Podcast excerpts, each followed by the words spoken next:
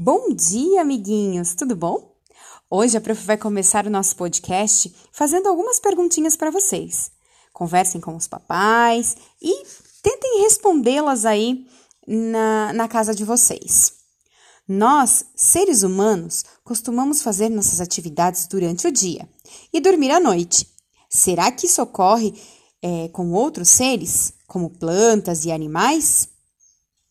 Em que período do dia é mais fácil visualizarmos animais como mariposas e baratas? Vocês já ouviram falar em animais que geralmente estão ativos à noite? Então, hoje a nossa conversinha é sobre os seres vivos e os períodos do dia. A maioria dos seres vivos sofre grande influência do dia, isto é, da quantidade de horas de claridade do ambiente ao longo do dia e da de temperaturas médias mais altas, fundamentais para que se aqueçam. Sigam com seus hábitos e funcionem adequadamente. Normalmente, as melhores condições para a vida são encontradas durante o dia, favorecendo os seres vivos de hábitos diurnos. Então, os seres vivos de hábitos diurnos são aqueles que comem, caçam e estão mais ativos durante o dia, assim como a gente. Os animais de hábitos noturnos apresentam adaptações que lhes possibilitam viver nessas condições. Usando o morcego como, como exemplo, pode-se mencionar que eles se refugiam em cavernas frescas durante o dia. Possuem um sistema de ecolocalização de presas que lhe, lhes permite enxergar no escuro, e orelhas grandes que captam as ondas refletidas em outros seres vivos, permitindo a caça durante a noite e com muita eficiência. Outros seres vivos noturnos, como os gambás, têm visão extremamente sensível para viver à noite, pois seus olhos privilegiam a luz e as sombras. Há um ambiente muito conhecido é, que é o noturno para esses animais. E aí eu pergunto para vocês: esses animais de hábitos noturnos, na verdade, então eles ficam mais ativos durante a noite, é isso?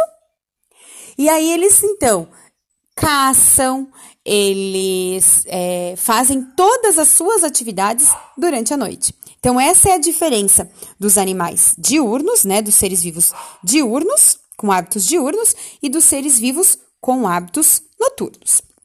Agora, junto com a prof, vamos acompanhar a leitura da página 58 do livro de ciências. Há seres vivos que são mais ativos nos períodos iluminados do dia e outros que são mais ativos nos períodos escuros do dia.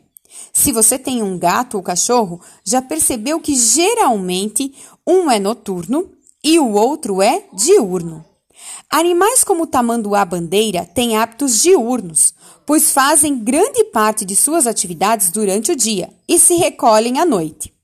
Outros, como algumas corujas, têm hábitos noturnos, pois saem à noite para se alimentar e se recolhem de dia. E ali nós temos as fotografias, né? Do tamanduá-bandeira, que é um animal de hábito diurno, a coruja, que é um animal de hábito noturno, e algumas plantas também tem flores que só ficam abertas durante o dia ou só durante a noite. E acontece o contrário também. Algumas flores só abrem à noite e ficam fechadas durante o dia. Então ali nós temos o exemplo da flores, da flor que se chama 11 horas, né? Ela fica aberta durante o dia e durante a noite quando o sol se põe, as, elas se fecham. OK?